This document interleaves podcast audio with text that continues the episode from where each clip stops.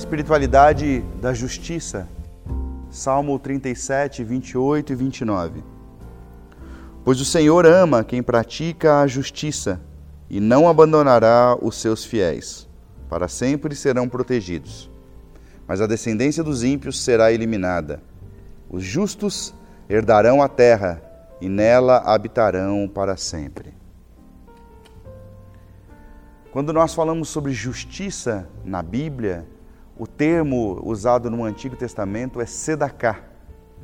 Isso porque poderia ser um termo contraditório, uma vez que a Bíblia fala que não existe um justo, nenhum sequer.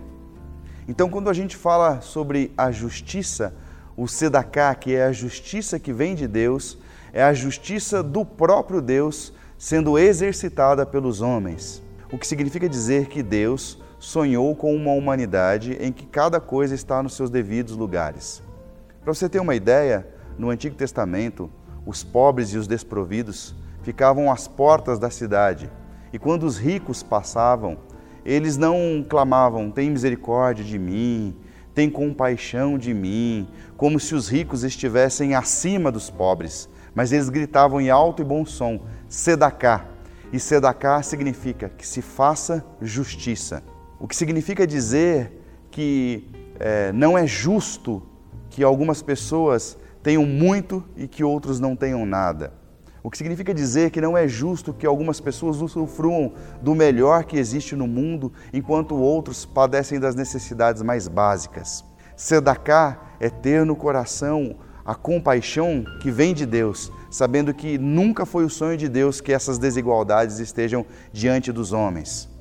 E Sedacá é aquele que busca a justiça não porque acha que é bonzinho, mas Sedacá é aquele que busca a justiça justamente porque reconhece a sua miserabilidade diante de Deus. Então é alguém que busca é, um dom que vem de Deus. Deus é justo, é Deus quem nos dá a capacidade de viver o Sedacá. A Bíblia também fala em Mateus capítulo 5 que bem-aventurados os que têm fome e sede de justiça, porque lhes serão fartos. Haverá um dia em que Deus fará justiça a todos os seres humanos. Ele vai, ele vai recompensar as obras de cada um e ele, neste dia, há de enxugar dos olhos toda a lágrima.